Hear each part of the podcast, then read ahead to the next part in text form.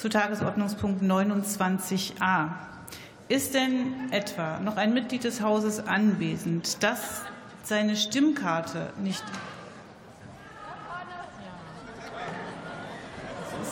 Ich hoffe, das ist aufgefüllt worden.